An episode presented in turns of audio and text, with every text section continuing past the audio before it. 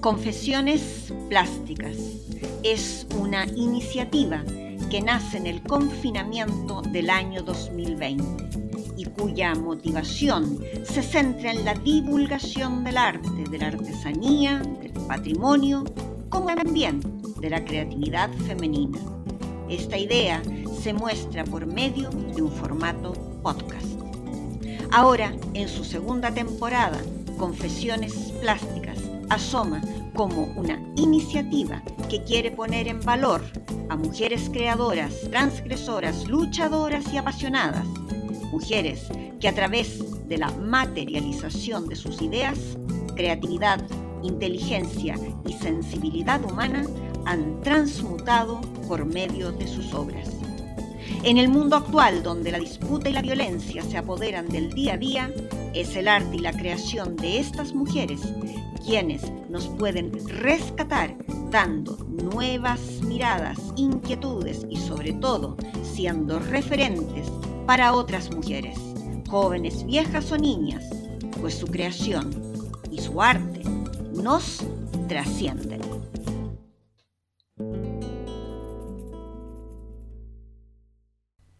Yo, la peor de todas. Juana Inés de Asramírez de Santillana nace en San Miguel de Nepantla, Nepetlixpa, México. Según unos biógrafos, su fecha de nacimiento es el 12 de noviembre de 1648, pero otros biógrafos y estudiosos datan su fecha en 1651. Con una u otra fecha, esta mujer fue la conocida Sor Juana Inés de la Cruz.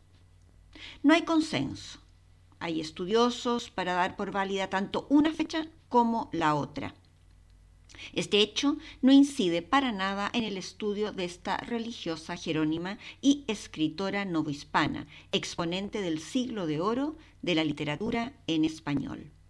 Quizás solo aporta un velo que la vuelve más enigmática e interesante aún. Lo mismo aporta no conocer a ciencia cierta su rostro, pues todos los retratos de Sor Juana son en definitiva invenciones de los artistas que la pintaron. Hay descripciones escritas, sí, pero la construcción misma de su semblante es una fantasía de cada artista. Hay pocos datos sobre los padres de Juana Inés, se sabe fue la segunda hija de Pedro de Asbaje y Vargas Mechuca. La monja mexicana escribió en el libro de profesiones del convento de San Jerónimo que su padre era de origen vasco, de Guipúzcoa, pero ello no se ha podido comprobar. Sus padres nunca se unieron en matrimonio. Su madre, Isabel Ramírez de Santillana, tuvo tres hijos más con Diego Ruiz, hombre con el cual tampoco se casó. La condición de ser hija ilegítima ciertamente fue un hecho que se repitió bastante en la colonia, mas al parecer Juana Inés sentía cierta vergüenza de ello y solía ocultarlo. En su testamento firma como hija legítima de. Juana Inés, siendo niña, vivió con su abuelo en la hacienda de Panuayán, donde se sembraba trigo y maíz en planta. Allí aprendió náhuatl, el idioma de los indios. También aprendió a leer y a escribir a la edad de tres años, junto a su hermana, nutriéndose de la biblioteca de su abuelo. Esto lo hizo a escondidas de su madre, quien se hace cargo de la hacienda cuando fallece el patriarca. Juana Inés fue una niña prodigio, se hizo adicta a la lectura y devoró cuanto tenía a su alcance. Clásicos griegos y romanos, más la teología de la época. A la edad de ocho años escribió su primera loa eucarística y posteriormente aprendió latín, solo en veinte lecciones. Sabido es que en la entonces conocida como Nueva España, el acceso y el derecho a la educación eran guardados por el clero masculino. Evidentemente, el mundo femenino quedaba fuera de tales posibilidades. Las ansias por saber, por educarse y por desarrollar su intelecto hicieron que Juana Inés de la Cruz desafiara ese mundo de desigualdad. Ella se enfrentó sin armas, pero con sabiduría, erudición y a través de la escritura. En 1649 se traslada junto a su madre y hermanas a la Ciudad de México y allí, a la edad de 14 años, Juana Inés es nombrada Dama de Honor de Leonor Carreto, esposa del virrey Antonio Sebastián de Toledo. Debido a sus grandes habilidades y aptitudes, es apadrinada por los marqueses de Mancera brillando en la corte virreinal. Era conocida por su sagacidad y brillaba por su inteligencia. Juana Inés daba tanto de qué hablar y era tanta la insolencia de su saber que por instrucciones del virrey una cuarentena de sabios, humanistas, profesores de diferentes disciplinas la examinaron y la evaluaron durante horas sobre los más variados temas, fechas y autores relevantes. La joven sorteó la montonera de preguntas sobre teología, historia, filosofía, matemáticas, ciencia y demás, con tal habilidad, conocimiento y lucimiento que el tribunal calladamente tuvo que rendirse frente a sus lucidas respuestas. Fue el propio virrey quien expresó que la joven Juana Inés, abro comillas, parecía un galeón real defendiéndose de unas pocas chalupas, cierro comillas. La corte virreinal era el lugar más propicio para la joven Juana Inés, lugar culto e ilustrado, donde acudían teólogos, filósofos, matemáticos, historiadores, casi todos profesores o egresados de la Ilustre Real y Pontificia Universidad de México. Allí, como dama de la virreina, logró desarrollar su intelecto y capacidades literarias. Escribió sonetos, poemas y elegías. Nada se sabe de la vida amorosa de la joven Juana Inés, solo ha trascendido a través del tiempo que era muy hermosa, alta, y de finas facciones. Todo lo demás ha sido construido para dar lucimiento a las novelas que sobre ella se han escrito. Juana Inés quiso entrar a la universidad y como aquel era un lugar prohibido para las mujeres, se disfrazó de hombre. Pero aquella iniciativa no llegó a buen puerto. En 1666 Llamó la atención del padre Núñez de Miranda, confesor de los virreyes, quien al saber que la joven no tenía ninguna intención de casarse, única opción de vida para una mujer, le propuso entrar de religiosa en las Carmelitas. Como escribió el propio escritor mexicano Octavio Paz, abro comillas, Sor Juana Inés se hizo monja para poder pensar. Cierro comillas. Juan Inés consideró que el convento sería el lugar más apropiado para seguir estudiando, pero la rigidez de aquel convento carmelita la llevó a enfermar, por lo que aquello también fracasó. Se sabe de ella una rotunda frase que dice, abro comillas, como no me pude vestir de hombre, me visto de monja. Cierro comillas. Posteriormente ingresa a la Orden de San Jerónimo. Allí la disciplina era algo más relajada. Tenía una celda de dos plantas y sirvientas a su disposición. Allí permaneció el resto de su vida, pues le era permitido estudiar, escribir, celebrar tertulias y recibir visitas, entre ellas Leonor Carreto, quien nunca abandonó la amistad del abate. En 1674, el virrey de Mancera y su esposa son relevados de su cargo y en el trayecto hacia Veracruz fallece Leonor. Juana sufre hondamente la pérdida de su amiga, su protectora. Desde su dolor escribió varias elegías muy destacadas. En 1680 se produce la, sustitución de Fray Payo Enríquez de Rivera, arzobispo y virrey de México, por Tomás Antonio Manuel Lorenzo de la Cerda y Aragón, al frente del virreinato.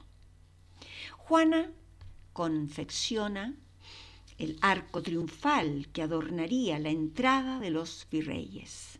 Entonces escribió Neptuno alegórico. Con ello impresionó a los virreyes quienes le ofrecieron su amistad y protección. Principalmente María Luisa Manríquez de Lara y Gonzaga, la conocida condesa de Paredes. La virreina, María Luisa, fue una mujer muy culta eh, y refinada, y mantendrá una relación con Juana Inés muy intensa y estrecha. Se convertirá en Lisi, en aquella Lisi protagonista de los versos de Juana Inés, los cuales se convertirían en los poemas amorosos más bellos del barroco español. Mucho han dado que hablar dichos poemas y no todos se ponen de acuerdo. Algunos opinan que los términos en que escribe la monja Jerónima son propios de la época y que sus exaltados versos era lo que correspondía al escribir para sus benefactores. Otros, sin embargo, indican que Sor Juana se excede. Por tanto, sus poemas serían ciertamente poemas de amor hacia la marquesa versos que van más allá de una estrecha amistad y en los cuales se lee una pasión que va mucho más allá de una mera simbología de la época. Ser mujer ni estar ausente no es amarte impedimento, pues sabes tú que las almas distancian, ignoran el sexo. Esto es el conflicto que tiene, ¿no? De leer con una mente y un espíritu del 2000 y algo unos versos del 1600. En todo caso, el gobierno del marqués de Laguna, que va de 1680 a 1686, es la época dorada de la monja Jerónima. Escribió versos sacros y profanos, villancicos, autos sacramentales, por ejemplo, El Divino Narciso, El Cetro de José, y dos comedias, Amor es más laberinto y Los empeños de una casa, obra que vi en cartelera en Madrid por la Compañía Nacional de Teatro Clásico en el año 2018. Con ello quiero reafirmar que Juana Inés sigue entre nosotros a través de su obra. Junto con ello fue administradora del convento, contadora, maestra de música e hizo investigaciones científicas. Los escritos de esta brillante mujer dieron mucho de qué hablar y no tardó en tener enemigos. Juana Inés se vio enfrentada a su confesor, el padre Núñez, quien le reprochó que se ocupara de temas mundanos, Junto a ello, Núñez de Miranda no veía bien el contacto de una simple monja con las más altas autoridades debido a su gran fama intelectual. Entonces, Sor Juana Inés peca de un gran acto de rebelión. Bajo la protección de la marquesa de la Laguna, lo rechaza como confesor pero Núñez señala que abro comillas. El voto de obediencia incluye renunciar por parte de las monjas al libre albedrío. Cierro comillas. Luego de vivir en vivir años en una cierta gloria y libertad, pues Juana Inés, gracias a la protección de María Luisa, lograba dedicar su vida a estudiar, se vio envuelta en un conflicto, el cual hizo precipitar su caída. Entre 1690 y 1691, Juana Inés de la Cruz hace una crítica privada sobre un sermón del muy conocido y respetadísimo jesuita Antonio Viera. La monja hace un ejercicio reflexivo ante aquel sermón, en donde Vieira hablaba de las finuras de Cristo, es decir, la perfección y la bondad de Cristo. Crítica privada que se hace pública. Juana Inés es traicionada. Manuel Fernández de Santa Cruz publica la famosa Carta Atenagórica bajo el seudónimo de Sor Filotea de la Cruz. Él hace un prólogo en el cual recomienda a Sor Juana a que se dejase de dedicar a las humanas letras y se dedicara a las labores propias de una monja de convento. Sor Juana Inés da respuesta a Sor Filotea, es decir, al obispo de Puebla Manuel Fernández, quien claramente no tiene el valor y la hombría de criticar bajo su propio nombre. En dicha respuesta, la monja Jerónima hace una encendida defensa de los derechos que ha de tener la mujer para acceder a la educación. Indicó que el derecho a educarse es independiente del sexo y asimismo hace una defensa contumaz de su propia labor intelectual. Hay que tener conciencia que ello ocurría en el siglo XVII. Conocido es su poema desde el cual Juana Inés expone la desigualdad, la injusticia y la, la discriminación de la mujer. Hombres necios que acusáis a la mujer sin razón, sin ver que sois ocasión de lo mismo que culpáis sin con ansia sin igual, solicitáis su desdén, ¿por qué queréis que obren bien si las incitáis al mal? En 1688 los virreyes de Mancera y Paredes regresan a España. Será la condesa María Luisa quien se lleva consigo muchos poemas y escritos de Juana Inés y quien promueva la edición y publicación de su obra. Con ello, todo su talento, mostrado a través de su obra, se da a conocer y se convierte así en la llamada la décima musa. Es decir, que gracias a una gran y visionaria mujer, María Luisa, se dio a conocer al mundo la obra de otra extraordinaria mujer, Juana Inés. Entre 1692 y 1693 comienza entonces el principio del final de la monja intelectual. Sus protectores y amigos han muerto. Coinciden estos hechos con agitaciones y rebeliones en la Nueva España y las epidemias acechan a la población. De aquí en adelante la vida de Juana Inés es difusa. Deja de escribir estando ya en la cúspide de su desarrollo literario. Nuevamente hay dos versiones esto es una constante en la vida de Juana Inés.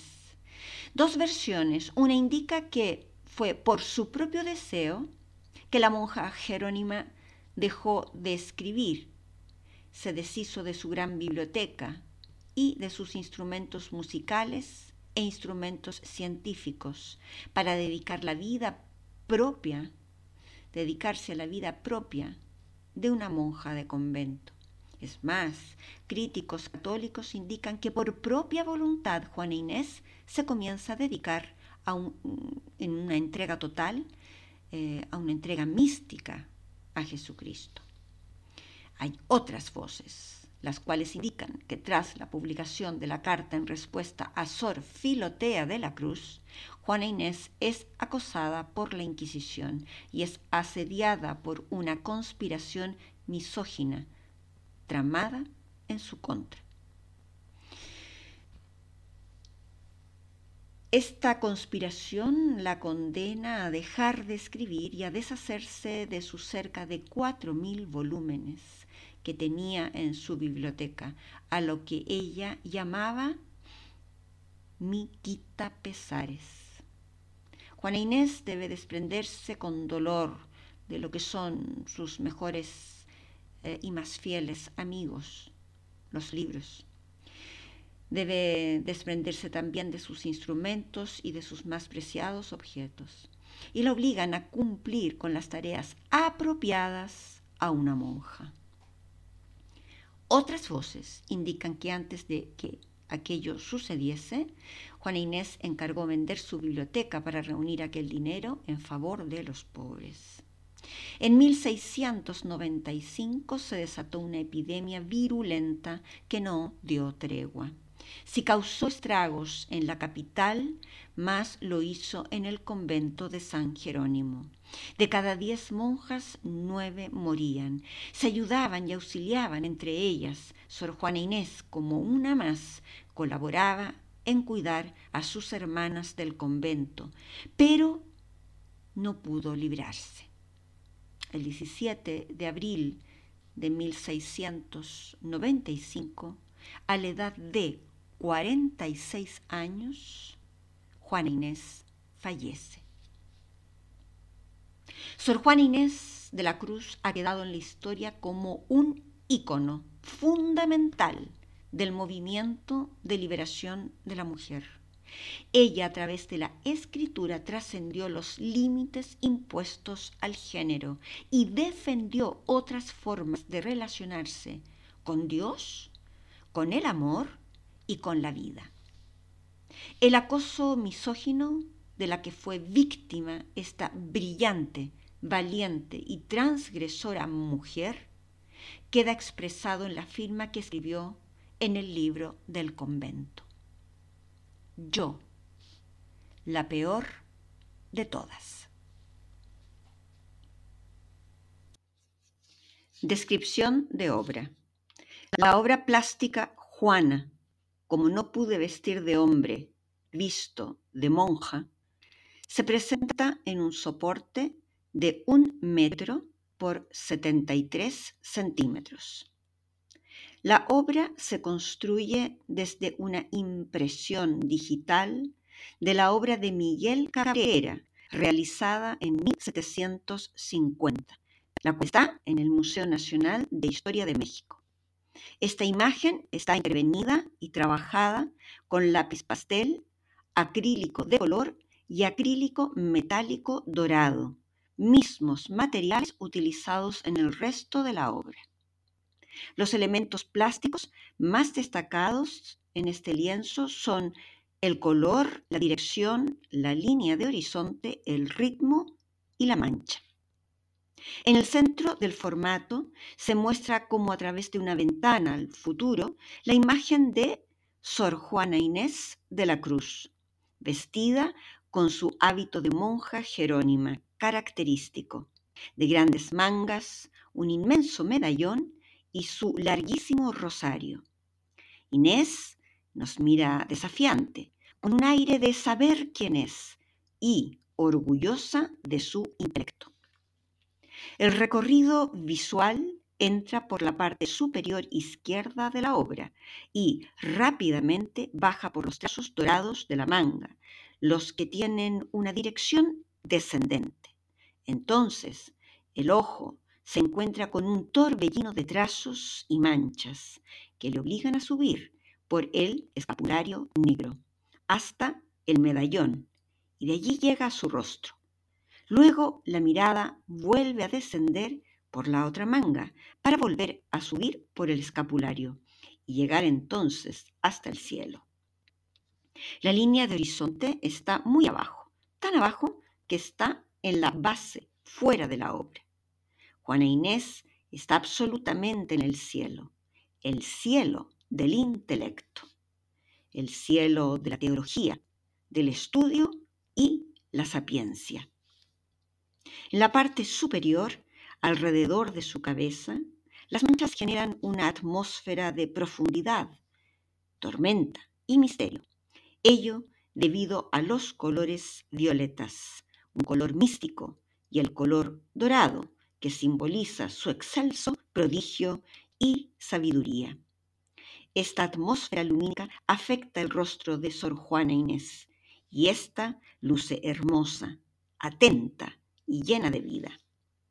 Su cuerpo se descompone a través de aquellas características mangas enormes y eternas del hábito jerónimo.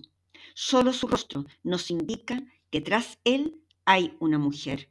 Juana Inés no es cuerpo, es todo intelecto. Aquellas mangas blancas, impolutas, nos indican que todo el quehacer de Juana fue siempre puro, noble y honrado, y teñido siempre de sabiduría y sapiencia. Por ello, las mangas llevan trazos de color dorado. Juana Inés lleva los símbolos de su convento, la cruz dorada en su manga, su medallón, o también llamado escudo de monjas, el cual está rodeado de siete remaches blancos. Juana también lleva un rosario, símbolo de piedad, que ha sido deconstruido en siete cuentas rojas. El número siete simboliza la perfección con la naturaleza y con las deidades, como también representa el poder de la reflexión y la introspección en el aprendizaje de un ser pensador profundo. El ritmo de siete está dos veces, justamente porque Juana Inés fue una pensadora, una intelectual de una inteligencia prístina, con creces. Juana se nos presenta en primer plano, sobresaliendo del marco de su ventana, dejando atrás las tormentas de aquel cielo que quiere atraparla, aquella disputa de varones que quieren acallarla. Juana fue toda luz, intelecto y lucha por reivindicar la educación de las mujeres, y en ello se fue la vida, a su temprana edad de 43 años. Queremos que el alma de Sor Juana Inés de la Cruz, allá donde esté, quede en calma y también en estado de regocijo. Por ello, le soplaremos al oído que gracias a sus luchas, las mujeres ya no deben vestir ni de hombre ni de monjas para poder educarse, que gracias a su escritura y su defensa muchas mujeres pueden educarse. Aunque tristemente sabemos que no es así en todos los rincones de este mundo y que por tanto han surgido nuevas Juanas para defender los derechos de la mujer a la educación. En un próximo capítulo, Sofonisba Anguisola.